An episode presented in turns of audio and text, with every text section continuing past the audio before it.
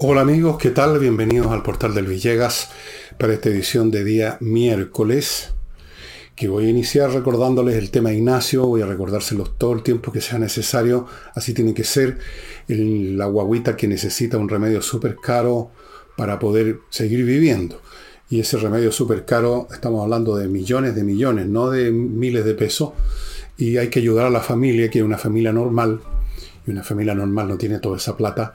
Así es que espero que esté apareciendo a mi lado la dirección del papá de esta guagua con los datos de su carnet de identidad, la cuenta en el banco para que ustedes les transfieran unos pesos, no se olviden de él. De repente no se puede olvidar de estas cosas, pero apenas se acuerden, vayan a su computador y transfiéranle, no sé, 5, 10 lucas, lo que sea su cariño, lo que ustedes puedan dar. El día de mañana nos puede tocar a nosotros y solamente si uno siembra, cosecha, si uno da, recibe, etcétera, etcétera. Esa es la realidad. Segunda cosa, el jueves, mañana, mañana, sepa, mañana jueves hay flamenco en la Casa del Jamón.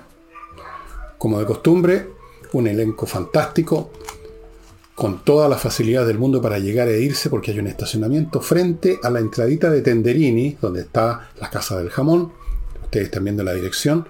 Así que ustedes llegan unos minutos antes, estacionan tranquilamente, está despejado a esa hora el, estacionamiento en el centro, caminan unos pasos, llegan a la casa del jamón, se instalan en la mesa que reservaron, piden unos tragos, vino, comida, algo para picar y lo pasan súper, súper bien. Si usted llamó o llama y no hay mesa, ya se reservaron todas, igual puede ir, nadie le va a prohibir que vaya, hay espacio, hay una barra detrás de las mesas donde usted se puede instalar, hacerse fuerte ahí, pedir lo mismo, unos picadillos, alguna cosa, unos fiambrecitos, unos tragos y ver el espectáculo este jueves. También va a haber un espectáculo el día domingo, ya les voy a contar de eso. Y finalmente en esta introducción latera quizás, pero mis libros, amigos, los están esperando en la El Villegas, el portal elvillegas.cl slash tienda. Están estos dos libros, más Envejezca o Muérese, que no tengo ya ningún ejemplar aquí. Lo pueden comprar de a uno, lo pueden comprar agrupado en dos. Eh, Insurrección y Envejezca o Muérase, o se puede llevar los tres, otro grupo, todos a precios súper especiales, los precios que pusimos en el verano y que hemos mantenido mientras eh, quede stock, que no, ya no va quedando mucho, pero algo queda. Y acuérdense que mis libros, he tenido la suerte de que mis libros se van bastante rápido. Por ejemplo, Insurrección, cuatro ediciones, dos reimpresiones, por algo será. Lo mismo ocurrió con un poco más o un poco menos de velocidad con todos mis libros. Así que si usted está interesado, ya sabe. Entro en materia. Voy a entrar en materia un poco contra mi deseo, contra mi voluntad, pero de pronto es tanto lo que fastidian, perdonen la expresión, ya sea por WhatsApp o por mail, algunas personas que no han entendido un punto, y luego esas personas empiezan a, a, comentarlo y empieza a expandirse como un tóxico, una visión, una interpretación totalmente equivocada de lo que uno ha dicho acá. Hay algunas personas que han insistido pajaderamente, a pesar de lo que le he dicho yo que no, que yo defendí a la periodista, esta, me acuerdo en el nombre siquiera de ella, porque nunca la conocí, que tenía que irse de todas maneras, que siempre fue eh, partidaria de, los sectores más extremos de la izquierda, que siempre miró en menos los carabineros. Yo no sé, yo no la conozco, yo no leo la prensa, no tengo idea de quiénes trabajan ahora. Supongo que algunos de los viejos que yo conocí. No la conozco. Asumo, y yo mismo dije en el programa, cuando hablé de este tema, que es de posturas progre y que seguramente ella y yo no nos entenderíamos nada, lo dije textual. Pero para mí el punto no fue defender, como ponen algunos majaderos, defender a la señora o señorita periodista, sino que sacar a colación algo que tiene que es algo más que anecdótico y que tiene que ver con la actitud de las organizaciones en tiempos como estos, en que tienen miedo sus ejecutivos de ponerse en una mala posición, de perder la pega, de que a ellos también los acusen, que entren en la lista negra la FUNA, que los jodan por la internet, por los Twitter o lo que sea, y entonces al tiro, cuando ven el menor problema, cortan por lo sano, o más bien dicho por lo insano, y se deshacen del personal. Eso era el tema fundamental para mí. Y ha sido fundamental porque en un plano más importante que el de la salida de esta periodista de Megavisión es la manera como se comportaron especialmente el año 19, cuando estaba en pleno vigor y desarrollo la insurrección llamada por los mismos medios que le dieron un sello de garantía a eso, la demanda, el estallido social. Un estallido social que se ha ido revelando más y más y más, que fue una, una acción organizada, una insurrección. Las insurrecciones se organizan. Los estallidos sociales son más o menos espontáneos, hasta cierto punto. Y la prensa se plegó a esa versión, la prensa se cayó de hinojo frente a las fuerzas que aparecieron por las calles, frente a los vándalos, la, prensa se murió de susto, los periodistas, algunos se murieron de susto y otros estaban contentos porque son de esa sensibilidad. El hecho es que el comportamiento, y lo he dicho en otros programas, de los medios de comunicación fue bastante, bastante, dejó mucho que desear, voy a decirlo fino, dejó mucho que desear. Y sigue siendo así. Ahora son otras las circunstancias. Son otras las cosas que temen en la comunicación. Son otras las funas a las cuales le tienen pavor.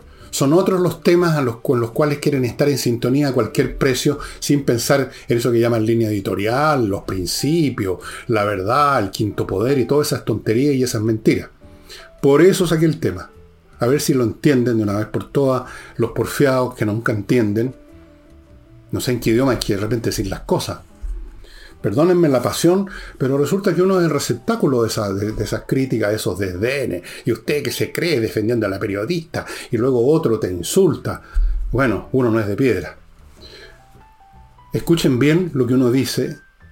Si no escucharon bien y les interesa el tema, pasen de nuevo. Uno puede ver 20.000 veces un video en YouTube y vean qué es lo que dije exactamente. Y después hagan las críticas que correspondan a lo que realmente dije y ahí está. Ok. A ver si dejo las cosas claras, aunque no me hago ninguna ilusión, los majaderos nunca dejan de serlo y no, tienen remedio. Vamos ahora al plan llamado Plan Calle sin Violencia que acaba de lanzar el gobierno, que se pondría en efecto, entiendo, en varias regiones, en 30 comunas, en relación, por supuesto, al tema de la violencia, al tema de la inseguridad, que es el gran tema, según es evidente, y desde luego la CAM, perdón, la CADEM, no la CAM, la CADEM y otras organizaciones que hacen estudios de opinión pública lo ha revelado con cifras. El 80% o el 79% de la gente considera que el tema de la seguridad es el más importante. El segundo tema que viene en, orden de importancia creo que está en el, por ahí por los 29 puntos. O sea, muy abajo. O sea, 50 puntos abajo. Así que en ese contexto es que el gobierno que se siente acorralado y arrincanado, pero ustedes van a ver en un momento más que eso no, no, no significa que estén realmente cambiando sus posturas, sino que se están dando vueltas, lanzó este plan. Y vamos a ver algunas de las cosas que establece este plan. Primero, patrullaje y presencia de carabineros. Y aquí viene una frase que me hizo me hizo, digamos, tiritar, para disminuir la percepción de inseguridad. O sea, tenemos gente en el gobierno que cree que esto es un tema de percepción. No, no es un tema de percepción.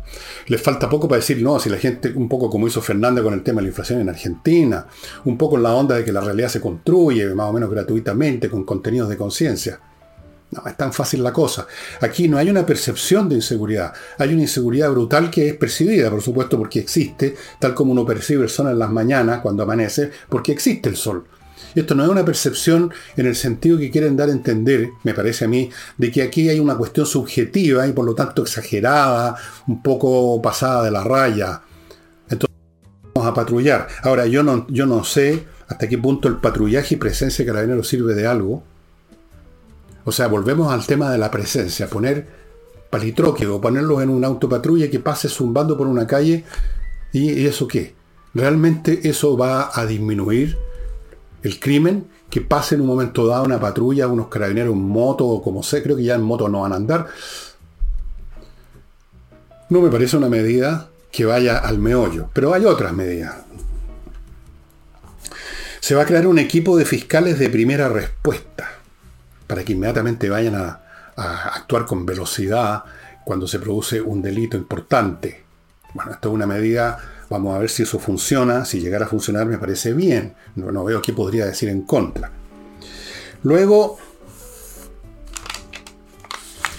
tenemos cosas por el estilo que tienen que ver con... Eh, que tienen que ver lamentablemente porque aquí viene lo que he dicho otras veces que el gobierno escribe con una mano y borra con la otra. Mientras está anunciando este plan, basado en patrullajes, en presencia, en fiscalización, aquí hay otro punto que también vale la pena recalcar, que me estaba pasando. Hay que ser justo. Fiscalización intensiva controles de identidad y búsquedas de personas con orden de detención. Es decir, lo que es normal que haga la policía en tiempos normales y que ahora parece la gran novedad, la gran medida. El control de identidad. El control de identidad significa que un carabinero tiene la autoridad, y esto es muy antiguo, de por si por algún motivo tiene alguna sospecha de que esa persona que viene por la calle caminando tiene facha de haber estado hace poco en la cárcel. Los carabineros saben reconocer muy bien a los delincuentes. O alguien que estuvo, qué sé yo, tiene derecho a pedirle su identidad. No lo va a hacer con cualquier persona que ve personas normales, no lo va a hacer con usted o conmigo. ¿Para qué? Eh, es, muy, es muy ocasional y con buenas razones. Naturalmente que puede que la persona no sea un delincuente, pero ¿cuál es el problema si le dicen, señor, puede mostrar su carnet? Uno lo muestra y se acabó un minuto menos. Muy antigua disposición.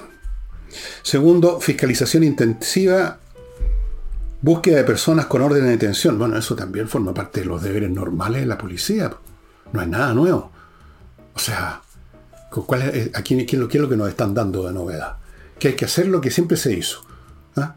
Eh, buscar a los que tienen órdenes de detención.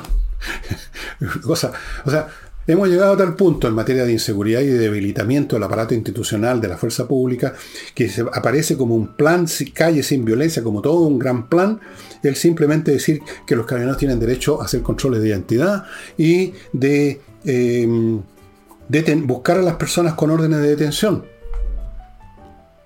¿Qué tal? Pero todo esto que a mí me suena que no va al meollo del asunto. El meollo del asunto, vuelvo a insistir, es ser proactivo, ir a buscar a los delincuentes, a los grupos delincuentes, a las bandas que ya se conocen hasta sus direcciones, los fiscales las conocen, por eso que pudieron datear a Carter para que fuera a demoler sus casas, sus guaridas. Eso es lo que se necesita, no esto de las presencias, presencia de carabineros, presencia de los soldados en la zona de la Araucanía, presencia en la forma de un movimiento de una autopatrulla por una calle. Eso no cambia la, la esencia del asunto. Ni siquiera va a cambiar la percepción, porque la percepción acerca de la inseguridad no se basa en la cantidad de veces que uno ve un carabinero, sino que se basa en la cantidad de delitos que se están cometiendo en el barrio de uno, en la casa del lado De ahí nace la percepción, nace de un hecho real.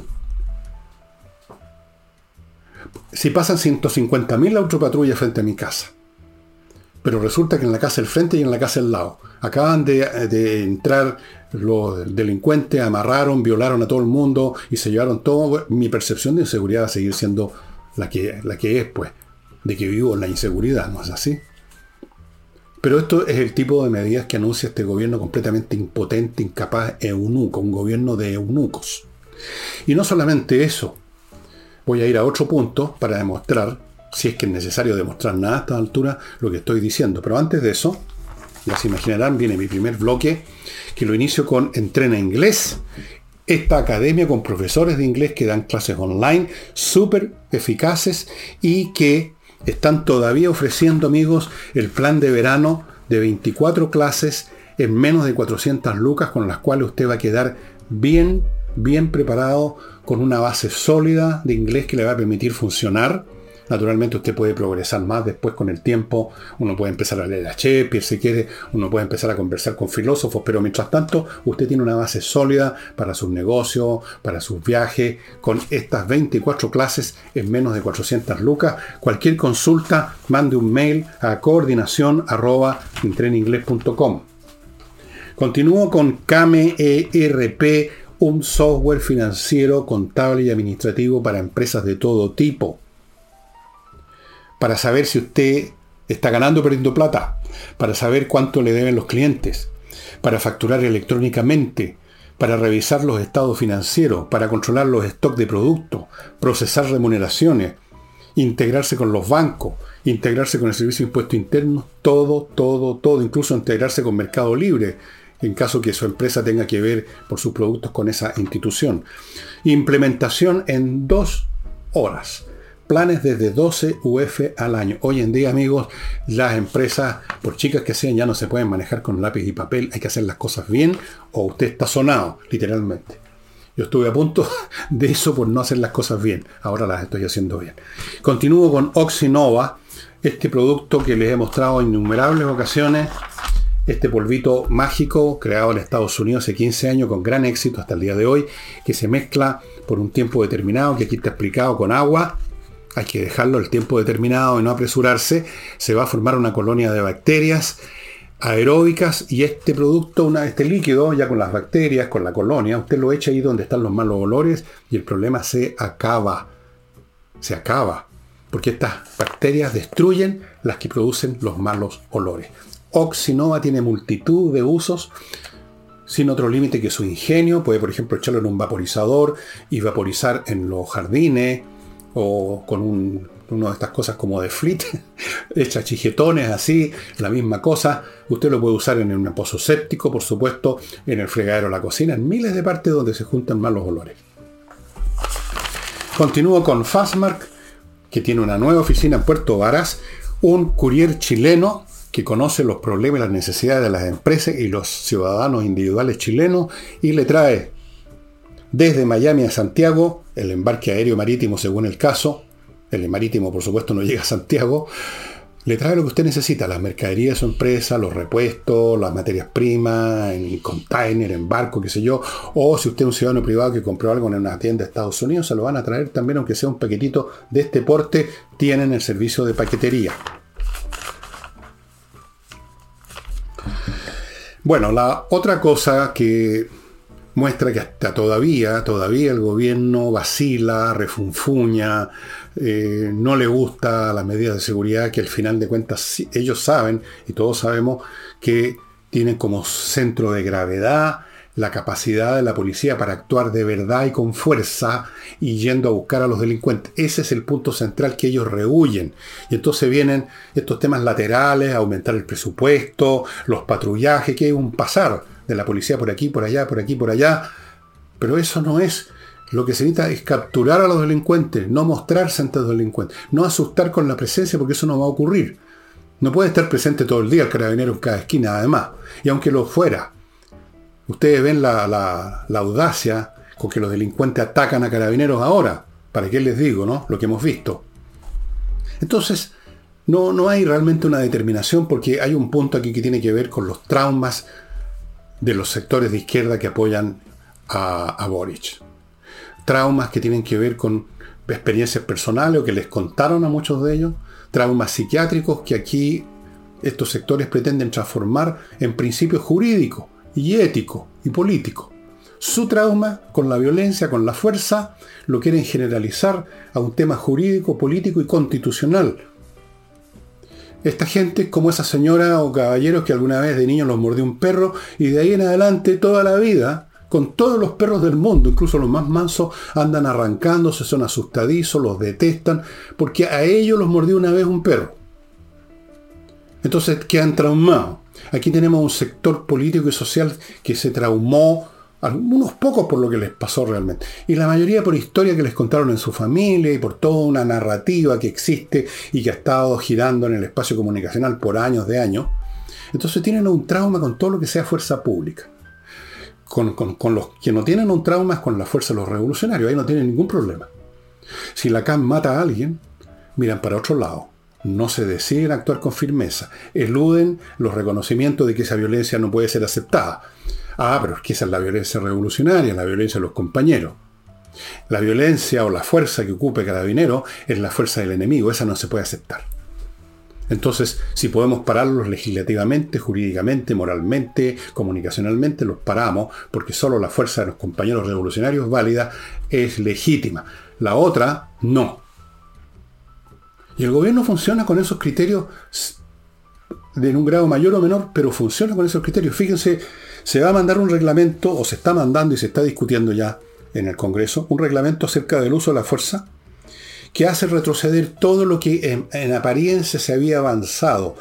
Ata de mano una vez más a las Fuerzas Armadas y a Carabineros, o sea, aquellos que de modo u otro pueden actuar o actúan como fuerza pública. Como dijo un parlamentario, es un reglamento formado con la idea pueril, infantil, de que el carabinero se está enfrentando simplemente a situaciones derivadas de desórdenes públicos. Lo dijo el señor Henry Leal de la UDI y tiene toda la razón. Como si el tema es, ¿qué hacemos? ¿Qué puede hacer el carabinero si se enfrenta con un desorden público? ¿Qué pasa con el terrorismo? Que no es un desorden público, es una acción organizada político-militar. ¿Qué pasa con el crimen organizado? Otra vez lo mismo. ¿Qué pasa con el narcotráfico? Otra vez lo mismo. ¿Cómo se actúa? Aquí hay un tema central, estimado amigo, que vamos a analizar al final del programa que tiene que ver con esto, este concepto que usan mucho en la izquierda y mucha gente ingenua que no piensa bien, que no piensa más de dos jugas para adelante, esto de la fuerza proporcional, que carabineros o los demás uniformados tienen que usar fuerza proporcional. Ya lo vamos a examinar, pero antes de eso, vamos a pasar a otro tema por un momento se ha legislado ya y se votó y se convirtió en ley lo de las 40 horas de trabajo a la semana con una serie de disposiciones y agregados respecto a cómo se gestiona esto, eh, pero 40 horas a la semana, ya sea que sean 40 horas a la semana o quizás sean un poco más, pero después se descuentan en la semana siguiente, no importa cómo, el hecho es que 40 horas a la semana promedio, estándar. ¿Por qué? Esto fue presentado por congresales del Partido Comunista y fue contando con un apoyo suficiente y cada vez más mayoritario porque aquí hay un tema de oportunismo. Oportunismo. O sea, oportunismo de políticos que dicen, ¿para qué me voy a poner en mala con mis electores si la gente quiere, le va a encantar esto de trabajar menos? Es esta ley, a mi juicio, un monumento al oportunismo político y también un monumento a la pereza convertida ahora en institución, o sea, con fuerza de ley. Ustedes dirán, pero ¿cómo? ¿Es que es esto la pereza? Sí, la pereza.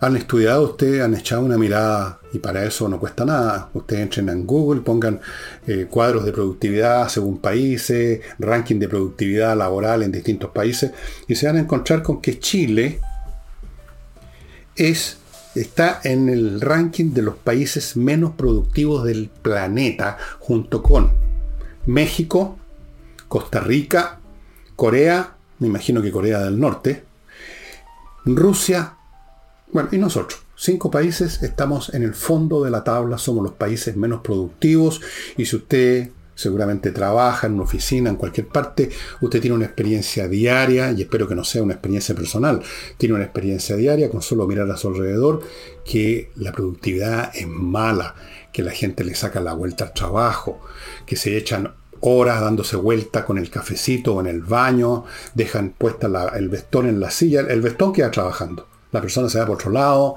se trabaja lento, se trabaja mal, no vamos a hablar de las deshonestidades que consisten en que permanentemente la gente que trabaja en una empresa, una oficina, si deja cinco minutos algo descuidado en, en su escritorio va a desaparecer.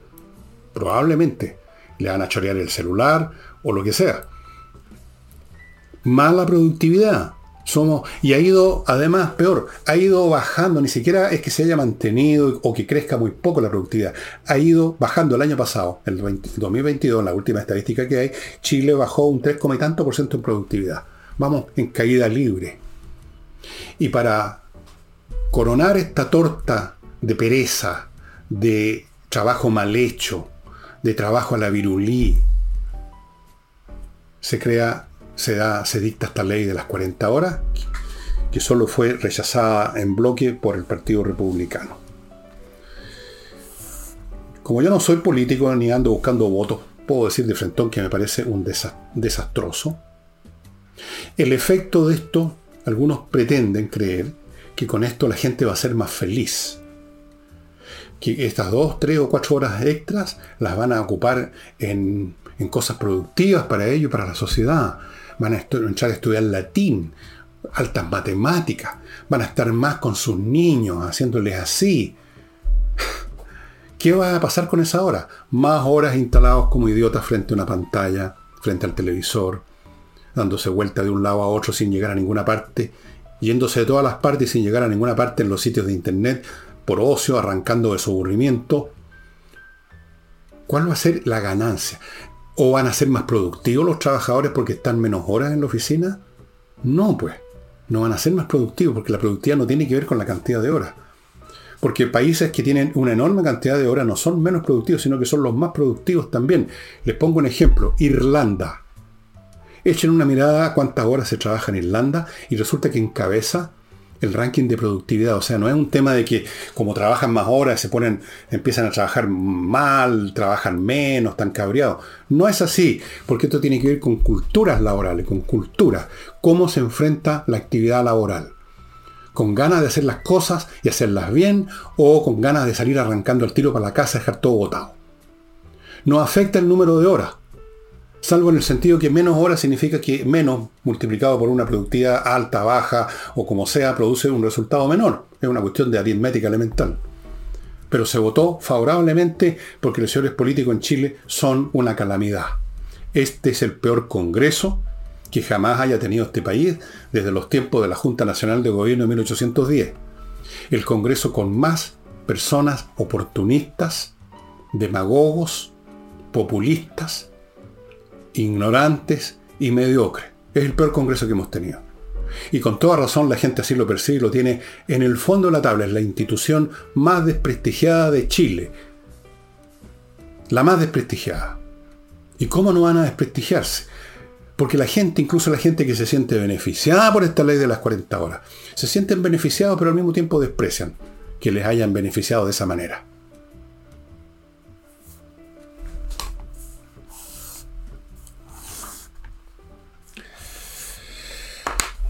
Permítanme ir a otro bloque, amigos. Actualiza tu reglamento.cl es el sitio al cual usted debe ir si tiene que ver, si usted es administrador o está en un comité de administración, tiene alguna responsabilidad respecto a la administración de un edificio o de un condominio. Hay una ley que está vigente hace rato, que dio un plazo para actualizar los reglamentos, el plazo se acabó todavía usted si usted no ha tenido ningún problema para aplicar el reglamento, eso no se ha hecho manifiesto, pero si llega el día en que hay un problema y usted trata de usar un reglamento que no está a punto con la ley, va a tener serios problemas. Vaya, actualiza tu reglamento.cl, donde hay un grupo de profesionales que van a tomar su reglamento, van a tomar la ley y lo van a dejar a punto. No es llegar y copiar cosas de un lado para otro, estimado amigo. Si fuera así, no existiría este grupo profesional, no se habrían formado. Es una tarea compleja legal, jurídica, tiene montón de aspectos. Hágalo y viva tranquilo como administrador. Actualiza tu reglamento.cl. No olviden que es obligatorio. Continúo con kmmillas.cl, el sitio donde ya usted sabe, vende sus millas acumuladas por sus vuelos antes que las empresas se lo hagan desaparecer. ¿Qué es lo que hacen? Vaya a kmmillas.cl, le van a comprar las millas a buen precio y a la pasada usted va a estar ayudando sin que le cueste a usted nada a la Asociación de Amigos, la Unión de Amigos de los Animales, UAA, que es una labor muy bonita que hacen ellos y ojalá que usted eh, se haga socio, entre a ver de UAA, hágase socio, vea fotos de los animalitos que tienen ahí. Pero volviendo a KM Millas, kmmillas.cl amigos les va a comprar sus millas acumuladas. Sigo con Invierta en USA, la empresa que le facilita enormemente sus inversiones inmobiliarias en Estados Unidos de cualquier tipo. Hay muchas posibilidades. Comprar departamentos, casas, terreno, hasta pedazos de playa, centros comerciales, you name it, de todo. Ellos le ofrecen un portafolio repleto de opciones, lo cual ya es una enorme ventaja. Segundo, le abren cuenta en banco norteamericano. Tercero, le consiguen financiamiento ahí para que usted pueda operar con la banca norteamericana. Cuarto, le tramitan visa residencia si se quiere ir a residir a Estados Unidos. Quinto, muy importante, cualquier problema que usted tenga incluso después de la venta, ellos no se van a desentender de ustedes. en invertanusa.cl. Lo van a ayudar a salir del problema que rara vez se produce en Estados Unidos. Es una cultura de facilitar los negocios al revés de que en Chile. Y continúo con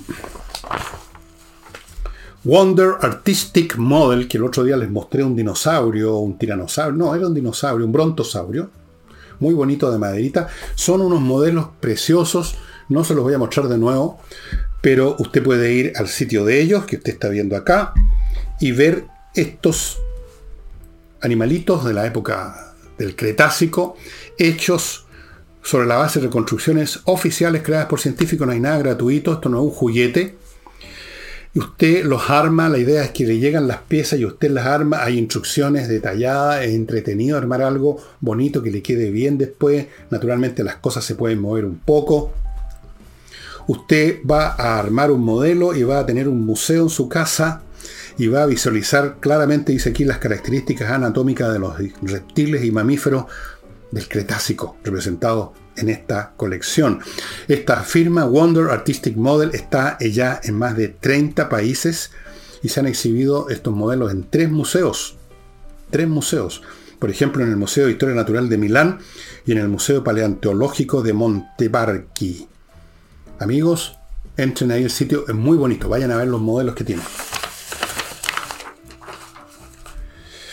El fiscal nacional el flamante fiscal nacional que tenemos ahora, ha dicho que quienes nos protegen, o sea, la policía, requieren reglas claras para ocupar los medios que el país les ha dado. O sea, básicamente se está refiriendo, por supuesto, a los medios de fuerza, no a los zapatos o a la gorra.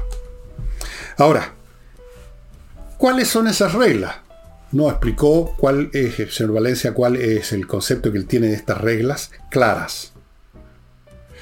Ahora, normalmente, yo no sé lo que piensa Valencia en esta materia, pero aquí quiero entrar al tema de esto de la fuerza proporcional. Normalmente el argumento que yo escuchaba una otra vez que todo el mundo repite con un automatismo, como loros, creyendo que están diciendo algo inteligente, es que tiene que haber fuerza proporcional. O sea, eh, tiene que haber un equilibrio, una equidistancia entre lo que le hace al policía y lo que el policía le hace al agresor. Pero, ¿qué es lo que es proporcionalidad? ¿Y cómo opera la proporcionalidad? Si ustedes han estudiado siquiera un poco matemática o de lógica, la proporcionalidad supone entes semejantes, que por lo tanto tienen características semejantes que se pueden evaluar cuantitativamente y decir, estas dos cosas equidistan, por ejemplo, en términos de peso. Pero resulta que la relación del policía con el medio ambiente no es de igual a igual. Hay una diferencia entre el policía tratando con un individuo. Pongamos por caso un curado que está dejando la crema en una, en una fuente soa, entonces llaman al carabinero y un carabinero o dos entran a reducir al individuo. El individuo se pone violento, empieza a tirar patada o puñete, entonces el policía ocupa eh, la fuerza física corporal que tiene y el entrenamiento que le han dado seguramente para reducir físicamente a alguien. Y ahí podría decir, en esa relación entre físico del agresor y físico del carabinero, hay alguna proporcionalidad. Puede haberla. Ahora, ¿qué pasa si ese individuo ataca al carabinero con un machete, como pasó en, en, el sur hace un tiempo atrás, con unos machetes? ¿Cuál sería la proporcionalidad? Que el carabinero dijera, momentito, déjeme ir a ver si ubico también yo un arma blanca, unos machetes, para que sí sea proporcional. ¿Qué pasa ahora en un caso en que el carabinero o dos carabineros se enfrentan no a un individuo, sino que a un grupo? A un grupo agresivo como los que hemos visto en eso que llamaron estallido social, que reducen a uno o dos carabineros, les quitan el arma, los patean en el suelo. Yo he visto fotos de un carabinero envuelto en llama, con todos estos infelices alrededor, con expresiones de satisfacción, con los ojos desorbitados, con esa expresión de maldad, eh, de esa felicidad diabólica del que está haciendo un mal. ¿Cuál habría sido la proporcionalidad ahí? ¿Cuál es la proporcionalidad de un carabinero enfrentado a una turba agresiva? Aunque esa turba agresiva no tenga armas de fuego, tiene palos, por ejemplo, tiene machete, tiene cuchillo, tiene molotov. ¿Cuál sería la reacción proporcional del carabinero en ese caso, digamos usted? llamar, un momentito, voy a llamar a mis compañeros para ver, ustedes son 20, voy a llamar a 19 colegas para que seamos 20 y 20 y vamos a fabricar también unas molotov y vamos a conseguir unos palos para que haya una proporcionalidad. ¿No es cierto que es bastante absurdo todo eso? Más aún, la razón de ser, la posibilidad de ser y de funcionar de una fuerza pública en cualquier parte del mundo está basado en la desproporcionalidad de la fuerza. Piensen ustedes lo siguiente, el solo hecho que el carabinero sea un ciudadano que pueda andar por la calle a vista de todo el mundo con un arma de fuego acá en el costado, ya genera una situación de desproporción, porque los civiles andamos desarmados. Pero esa es el simbolismo y la realidad de la fuerza pública, porque la fuerza pública siempre es un grupo minoritario frente a la sociedad en su conjunto. O puede serlo, salvo el caso, como le digo, el carabinero que tiene que reducir a un individuo. Pero hay otros muchos casos. En el crimen, el carabinero se enfrenta o a un individuo que está armado y dispuesto a usar la violencia, o a un grupo que está armado y está dispuesto a usar la violencia. ¿Cuál es la proporcionalidad ahí? ¿Cómo se mide? Si lo atacan con cuchillos con el fin de destriparlo, ¿qué hace el carabinero para que sea proporcional? ¿Saca un cuchillo, busca una cortapluma?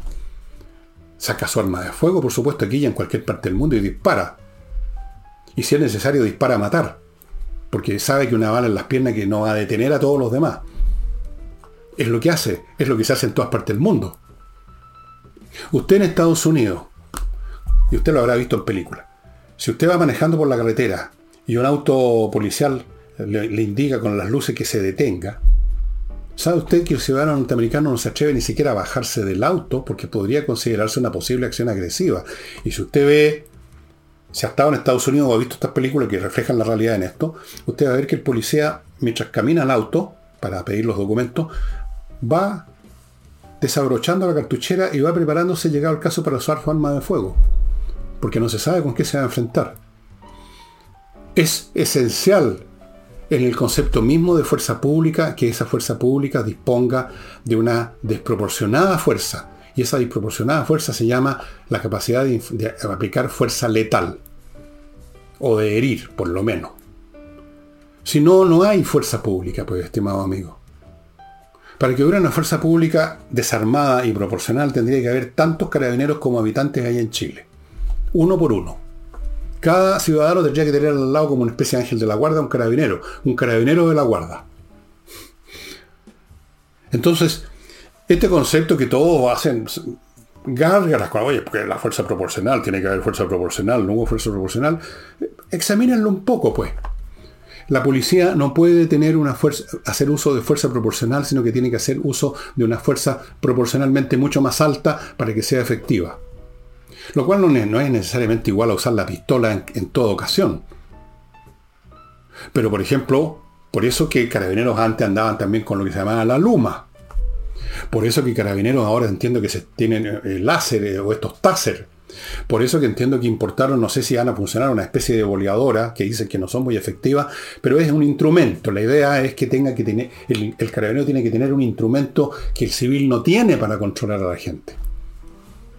¿Cómo controla a un delincuente que emprende la huida? Bueno, como mínimo usarán la boleadora. En otras palabras, este concepto de fuerza proporcional que suena muy bien, suena inteligente, oye, tiene que ser proporcional, es estúpido. Va contra la naturaleza misma de una fuerza pública. Y cuando estoy diciendo esto, porque hay idiotas, digamos, que ven las cosas de, distintos ángulos absurdos, van a decir, oye, este hombre está proponiendo una cosa fascista, que los carabineros disparando a diestro y siniestro. No se trata de eso. En una sociedad sana, donde se respeta al policía porque tiene la autoridad para usar fuerza desproporcionada, no necesita usar su fuerza desproporcionada. Porque se le respeta. Ese es el, centro de gravedad del asunto. El respeto al policía deriva de que se sabe de que es capaz de usar, si es necesario, fuerza desproporcionadamente superior a la que uno tiene.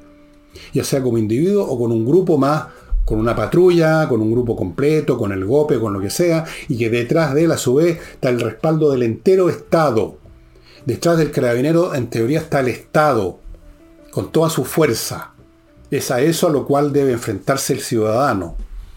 Es eso lo que protege al ciudadano. Así es que, estimados amigos, cuando escuche la próxima vez que escuche esto de la fuerza proporcional y que suena tan bien a primera vista, piénsalo un poquito más. Y antes de pasar a otro tema que tengo acá muy importante y muy serio, eh, les quiero decir que usted tiene la oportunidad con Yoga Shala, este famoso instituto de yoga, ustedes se recordarán que se los conté de él el año pasado. Bueno, ellos instalaron ahora un spa que está a dos horas de Santiago entre Pichidangui y Los Vilos, se llama Canal Om Wellness Spa, que lo tiene todo, ustedes están viendo una foto. Vayan a conocerlo en este mes, dicen ellos. Tienen programas que incluyen alojamiento, comidas, uso exclusivo de instalaciones, piscinas con agua de mar, piscinas con agua dulce, sauna, talasoterapia, jacuzzi, puede tomar masaje, hay reiki, clases de yoga. No me imagino una cosa mejor para realmente desentenderse del mundo y rehacerse espiritualmente que estas posibilidades que está dando este canal Om Wellness Spa, pónganse en contacto, echen una miradita, en una de esas se tientan. Próximas fechas, 21 al 23 de abril y 28 al 1 de mayo. Continúo con Remodeling, la empresa que le ofrece a usted un grupo de excelentes profesionales para remodelar su casa a su pinta. No necesariamente tiene que ser todo el paquete.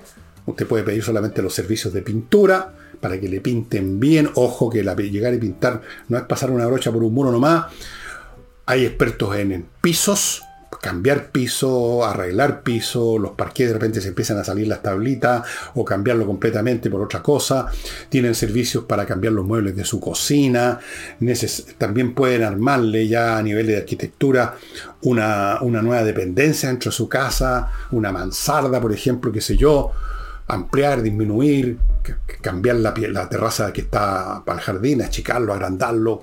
Mil cosas, amigos, con remodeling no se ponga en manos de maestros chasquillas, amigo mío. Todos nos hemos puesto alguna vez, yo me he puesto alguna vez en manos de maestros chasquilla por apuro, o por flojera, o por qué sé yo.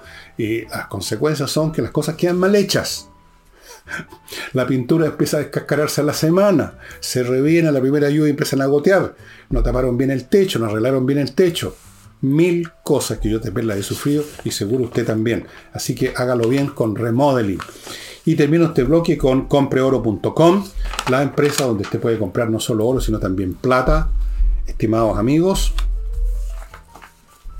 en lingotes, en monedas, o sea, el metal precioso realmente, no un símbolo, no un papel, no, una representación del oro y la plata, sino que el oro y la plata físicos que usted tiene en sus manos, que usted guarda en su casa, en su oficina, en su caja fuerte, lo esconde en un macetero debajo de la cama, lo lleva donde quiere porque es un objeto transportable y el día que tiene necesidad, que se le derrumbaron las bolsas o lo que sea, y usted tiene que hacerse de dinero, ahí está el lingote de oro, el lingote de plata o los lingotes y realmente lo va a sacar de apuro. En todas partes del mundo le van a comprar el oro y la plata, en ninguna parte miran a huevo el oro y la plata, no es un valor que, que se mueva así en las bolsas, tiene un valor intrínseco, lo ha tenido siempre. Eh, en el tema de la... Hay dos guerras que quiero hablar, una que se está librando y una que yo creo que se va a librar lamentablemente. La que se está librando entre Rusia y Ucrania. Y la novedad en este momento, y usted probablemente si ha seguido las noticias en la prensa, no creo que haya mucho, pero algo, sabrá que Rusia está que Ucrania está preparando un contraataque. Han estado durante ya por lo menos unos 3, 4 o 5 meses adiestrando a mucha gente, adiestrándola en Ucrania, en Francia, en Inglaterra, en Alemania, en Estados Unidos, para el uso de distintos sistemas de armamento. Algunos son entrenados para convertirse en la, en la tripulación de tanques, otros son entrenados para el uso de los howitzers, o sea, estos cañones que disparan ah, por altura, otros son entrenados para, en fin, para distintas cosas, para el uso de armas electrónicas, eh, fuera del entrenamiento y la, y la las tecnologías que los propios ucranianos, porque es un país avanzado en eso, han desarrollado. Se han estado entrenando, han juntado, según el propio jefe de la, del grupo de mercenarios ruso, no se sabe si entre 200.000 y 400.000 armados con tecnología occidental superior a la rusa, pero de lejos, de lejos. tanques eh, ingleses, tanques norteamericanos, tanques alemanes, una especie de casi tanques franceses y quizás lleguen los tanques de Main Battle Tanks franceses que son los Leclerc. Tal, vez sí, tal vez no, los franceses han sido medio reacios en esta materia, han dado un poquito la hora, creo yo, lamentablemente. Pero quién sabe, por lo menos entregaron en un momento dado un montón de cañones Caesar, o sea que Howitzer Caesar.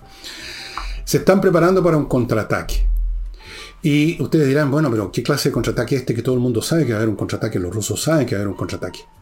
Pero no es suficiente saber que va a haber un contraataque para poder impedir que el contraataque tenga éxito. Esto es como una partida de ajedrez que está toda a la vista, no hay nada escondido. Usted está viendo dónde están las piezas y está viendo para dónde las está moviendo su adversario y más o menos tiene una idea de qué es lo que pretende hacer. Pero si su posición no es buena, usted no puede hacer nada a pesar de eso, de saberlo. Lo mismo pasa en el frente entre Rusia y Ucrania. Los ucranianos, naturalmente, además, nos están avisando por dónde van a golpear, cuál va a ser su principal vector de ataque. Porque seguramente van a haber tres o cuatro vectores, pero ¿cuál es el que va a ser el que lleva la mayor fuerza, el que tiene como objetivo un objetivo estratégico y no meramente táctico? Cuál es el que tiene como objetivo penetrar las líneas rusas y luego abrirse para un lado y luego para el otro y envolver el, dispositivo ruso, cuál es el que tiene un efecto político y militar más grande. Eso no lo saben, pueden imaginar, pueden suponer va a ser por aquí o va a ser por allá, pero van a haber varios vectores, varias, varias, varios ataques en distintos puntos. Con tanques, y estamos hablando no de 5 o 10 tanques, sino que unos cientos de tanques, porque además los ucranianos hicieron con muchos tanques ruso, que lo dejaron votado después de la ofensiva del año pasado, en que los ucranianos recuperaron gran parte, una buena parte del territorio, estamos hablando probablemente de que se van a desplegar entre 500 y 1000 tanques, entre ellos muchos tanques rusos, pero con upgrade, apuestos al día, eh, y muchos tanques, como digo, occidentales, que son muy superiores a cualquier cosa que pongan en el, en el campo de batalla los rusos. La defensa antiaérea ucraniana se ha ido perfeccionando a un nivel que ya prácticamente los rusos, todas esas andanadas que disparan de misiles o de estos drones traídos de Irán, uno en, en 100 o 5 en 100 logran llegar a su destino, los demás son derribados. De forma que el contraataque bien probablemente va a terminar con una derrota masiva de los rusos. Pero claro, no hay nada seguro en este mundo, puede pasar cualquier cosa, podría haber, podría haber una derrota catastrófica. De los ucranianos, podría haber un empate, podrían las cosas quedar un poco como pasó en la Primera Guerra Mundial, así estancada en un frente estable, un poco como están ahora, pero con un poco corridas las líneas. Pueden pasar muchas cosas, pero hay una buena probabilidad que los ucranianos quiebren el espinazo del dispositivo ruso. Han sido muy ingeniosos, muy astutos, y no veo por qué van a dejar de serlo ahora. Además, no olvidemos una cosa que lo hemos aquí tocado mil veces, que todo el mundo lo sabe. Los ucranianos están luchando con ganas, con voluntad, con motivos. Los rusos no. Y han habido muchas deserciones, yo les he contado de las deserciones, de los problemas que hay en el ejército ruso, y eso sigue ocurriendo. En video, ustedes pueden ver en YouTube eh, soldados rusos con banderitas blancas así amarradas al cañón del tanque, eh, avanzando despacito y se bajan del tanque y levantan las manos, porque no tienen ninguna razón para luchar. Ninguna. La otra guerra ahora. Eh, si uno sigue los acontecimientos que se están dando, por ejemplo, en, en la zona del mar de la China, o más bien dicho, el Indo-Pacífico, con chinos cada vez más agresivos, hablando de frentón de que están preparados para la guerra, toreando a Taiwán con, eh, con sus aviones, incluso aislándola por tres días. En esta oportunidad, ya lo, lo habían hecho antes, o sea, asediando por todos lados a Taiwán, o sea, prácticamente declarando la guerra. Y al mismo tiempo, sin embargo, yo nunca he entendido la lógica china, parece que nunca estudiaron Aristóteles, tienen otra manera de pensar, me da la impresión porque he leído algo de filosofía china, eh, la lógica no tiene existencia en la filosofía china. De frentón. Entonces, por un lado, hablan de que aquí hay países, y se refieren a Estados Unidos, que están desestabilizando la paz, y son ellos los que están haciendo maniobras de guerra. Una cosa muy loca. Eso se ve cada vez peor, estimados amigos. Cada vez peor hay demasiadas fuerzas concentradas en, esa zona. Es un polvorín cualquier chispa va a hacer volar eso por todos lados y eso puede a su vez degenerar, como quizás podría ocurrir también con el caso de Rusia, en un intercambio nuclear. Vamos a situaciones este año, o a más tardar el próximo, a situaciones belicosas aumentadas y multiplicadas, estimado amigo. Lo de Rusia y Ucrania siendo ya importante, va a ser casi un juego de niño si China y Estados Unidos entran en guerra. Los norteamericanos han hecho ya juegos de guerra con su sistema informático, han hecho docenas de juegos de guerra. Ustedes saben cómo son los juegos de guerra. Eh, generan situaciones, dicen ya, nosotros tenemos estas fuerzas puestas aquí y otras acá, que un, lado hace los movimientos del, lado rojo, el otro el lado azul, más o menos siempre es rojo y azul, y ven, toman decisiones y se va calculando qué ocurriría. En, todas las eh, simulaciones de guerra, los chinos son derrotados, su, fuerza aeronaval es diezmada completamente, o sea, no diezmada, destruida prácticamente en su totalidad. Mueren más de 100.000 chinos y los norteamericanos pagan un alto precio, se calculan, perderíamos dos portaaviones, tienen como 11, perderían dos portaaviones, perderían otros 20 buques escolta y habrían unos 4 o 5 mil muertos. Los chinos tendrían 20 veces más muertos y más destrucción, pero también China es 20 veces más grande. Pero serían derrotados. Pero sería un desastre de la grandísima para la economía mundial, para el medio ambiente, incluyendo, imagínense ustedes lo que significa esto, en caso de una guerra nuclear, bueno, ahí China desaparece completamente, por supuesto. Ahí no queda ni un, no queda un chino, digamos, en pie, no queda un centímetro cuadrado de China sin ser vitrificado con artefactos nucleares. Y Estados Unidos sufre también pérdidas de varias ciudades, pero no quedan aniquilados completamente. Hay una desproporción bastante grande. Ahí sí que vale el, el concepto de proporcionalidad. No hay proporcionalidad ahí ninguna. Pero el hecho es que yo veo venir cosas bien complicadas. Y termino, amigos, diciéndoles que Hey es el mejor corredor inmobiliario que hay en Chile en este momento para vender en tiempos muy difíciles. Así que si usted ha estado meses con una venta parada en, un corredor X, sáquelo de ahí y póngaselo a Ángel Hey. Y termino con mi Climo que está instalando estos sistemas en muchas empresas en el sur que se dieron cuenta que es la mejor climatización que existe en el mercado en Chile.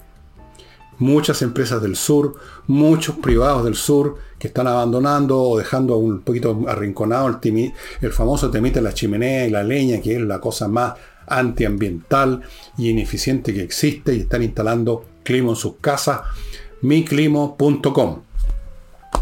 El libro que les voy a recomendar hoy día es un libro muy entretenido, tiene que ver con una batalla que se supone que fue decisiva para la historia de la humanidad. Yo no estoy muy cierto de batalla decisiva, puede que sí, es un tema complicado que habría que examinar un poco más. Pero podemos asumir que esta batalla fue por lo menos muy importante. Es la batalla de Adrianópolis, Adrianópolis, que se libró, si no me equivoco, en el 378, sí, tal cual, el 9 de agosto del año 378 después de Cristo, entre el ejército del Imperio Romano de Oriente y una horda grande de bárbaros ostrogodos.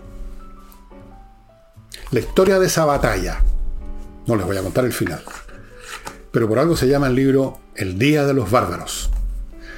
La batalla que condujo a la caída del Imperio Romano, dice aquí, me parece algo exagerado, pero puede ser en algún grado, de Alessandro Barbero, un gran historiador italiano, especialista en temas de la antigüedad, muy entretenido, porque no es solo la batalla, es todo el contexto político, social, histórico, cómo era el imperio romano en el siglo IV.